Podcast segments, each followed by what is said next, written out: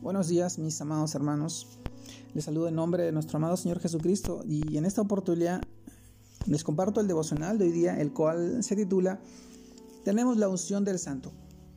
Y hoy vamos al pasaje que esta vez encontramos en el libro de 1 Juan y en el libro de Juan específicamente. Y, y en el capítulo 16, versículo 13 nos dice, pero cuando venga el Espíritu de verdad, Él os guiará a toda la verdad, porque no hablarás por su propia cuenta, sino que hablará todo lo que oyere y os hará saber las cosas que habrán de venir.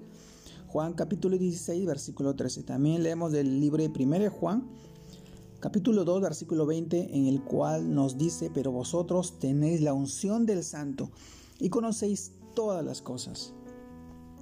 También del libro de Juan, primera de Juan capítulo 2, versículo 27, nos dice, pero la unción que vosotros recibisteis, de Él permanece en vosotros y no tenéis necesidad de que nadie os enseñe.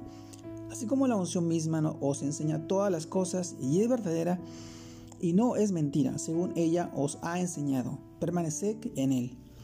1 Juan capítulo 2 versículo 27. amados hermanos, tenemos la unción del Santo. Es el título de este devocional. Hoy 4 de mayo del año 2022. Nos preguntamos, ¿qué es la unción del Espíritu Santo en el creyente? Es una pregunta muy interesante. Cuando miramos la epístola del apóstol Juan, podemos ver que la unción del Espíritu es el mismo Espíritu Santo morando en cada creyente. Lo que significa que desde el momento en que nos convertimos a Cristo, lo aceptamos, lo recibimos en nuestro corazón, el Espíritu Santo y su unción, dice la palabra, pero la unción que vosotros recibisteis de Él permanece en vosotros. Mis hermanos, por esta razón no necesitamos orar pidiendo una unción especial para desarrollar la obra de Dios, puesto que ya la tenemos, mis hermanos, en nosotros. Lo que debemos pedir, y puede ser, y puede ser repetitivamente, es la llenura de su Espíritu, de ese Santo Espíritu, para ser controlados por Él, para ser guiados por Él, para que cumplamos el propósito en el cual nosotros eh, hemos sido llamados. Como lo dice el apóstol Pablo en el libro también de Efesios capítulo 5 versículo 18, no, em, no os embriaguéis con vino, en lo que hay desilusión, antes bien, sed llenos del Espíritu.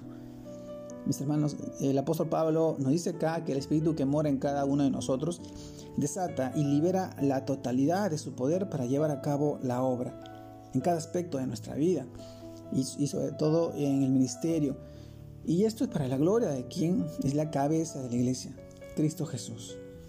Mientras más nosotros vivamos en su, en su misión y en obediencia al Espíritu Santo, mis hermanos, más seremos usados y controlados por Él.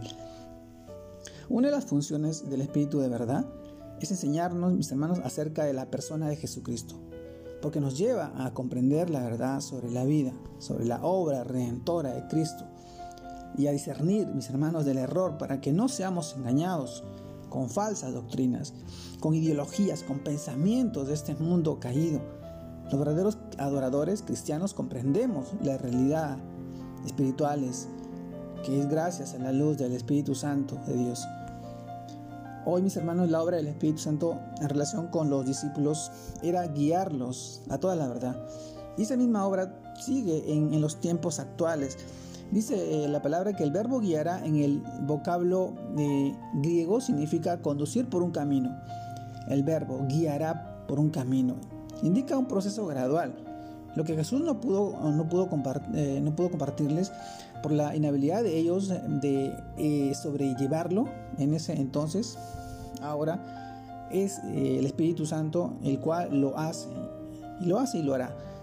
Vemos en el libro de Juan capítulo 16 versículo 12 que aún tengo muchas cosas que deciros, dice Jesús, pero ahora no podéis sobrellevar.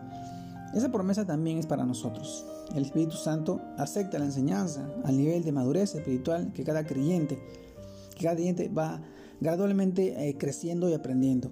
Y esto lo tienes que ir compartiendo. Toda la verdad se comparte. Imposible en cada parte y en cada etapa de nuestro desarrollo. Hoy mis hermanos, así como en el Antiguo Testamento, el ungimiento de profetas, sacerdotes y reyes los capacitó para llevar a cabo su función. Ahora el Espíritu Santo muestra unción y nos capacita para entender la verdad de Dios y sobre todo para hacer el ministerio en que Él nos ha llamado. La venida del Espíritu Santo, mis hermanos, fue y sigue siendo una ventaja indecible para la iglesia. Es nuestra guía, es nuestro, nuestro caminar, es el que nos impulsa, nos motiva, el que nos fortalece, eh, no solo para mostrarnos el camino, sino también para influenciarnos. Y continuamente. Por eso ser guiados a la verdad es más que simplemente conocerla. Debe ser para nosotros deleite y debe ser en la aplicación y en poder de transformar para que todos los dones y toda la gracia y toda la predicación a todas las lenguas sea difundido y sobre todo los milagros bajo la influencia del Espíritu Santo sean y siempre para glorificar el nombre de Cristo Jesús, mis hermanos. Les mando un fuerte abrazo, Dios los guarde y los bendiga en este tiempo, en esta semana que sigan eh, creciendo en el Señor y que sigan fortaleciendo. Un abrazo, Dios los bendiga. Bendiciones a toda la familia. Saludos a todos.